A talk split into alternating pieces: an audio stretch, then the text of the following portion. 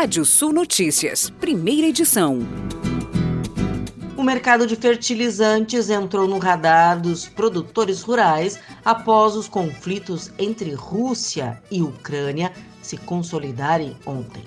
Apesar da apreensão de alta nos preços, a Confederação Nacional da Agricultura e Pecuária do Brasil acredita que a valorização pode não se concretizar.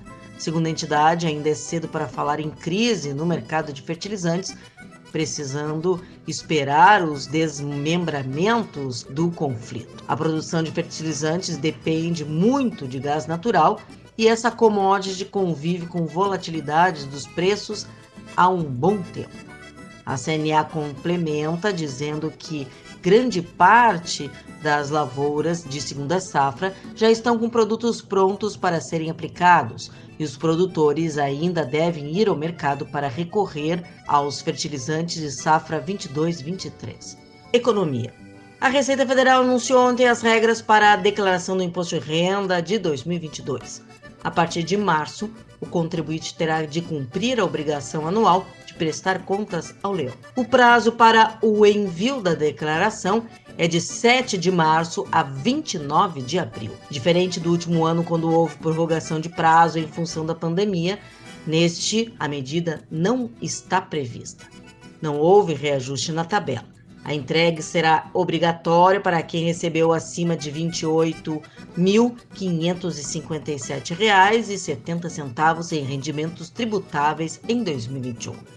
Na atividade rural, a declaração deve ser feita por quem recebeu receita bruta em valor superior a R$ 142.798,50.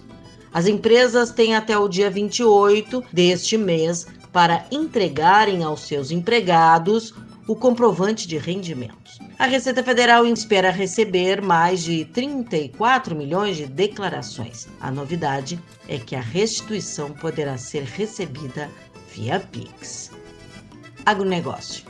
Estudos do Observatório de Conhecimento e Inovação em Bioeconomia da FGV projetam que o agronegócio brasileiro tem potencial para neutralizar as emissões de gases de efeito estufa proveniente das produções pecuárias e de soja até 2030, seguindo a agenda da ONU.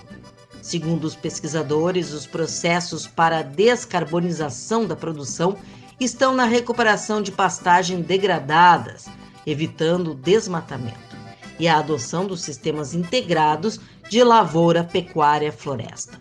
Os pastos degradados somam mais de 70 milhões de hectares dos 167 milhões de hectares do território nacional, ou seja, 42% têm degradação moderada ou severa.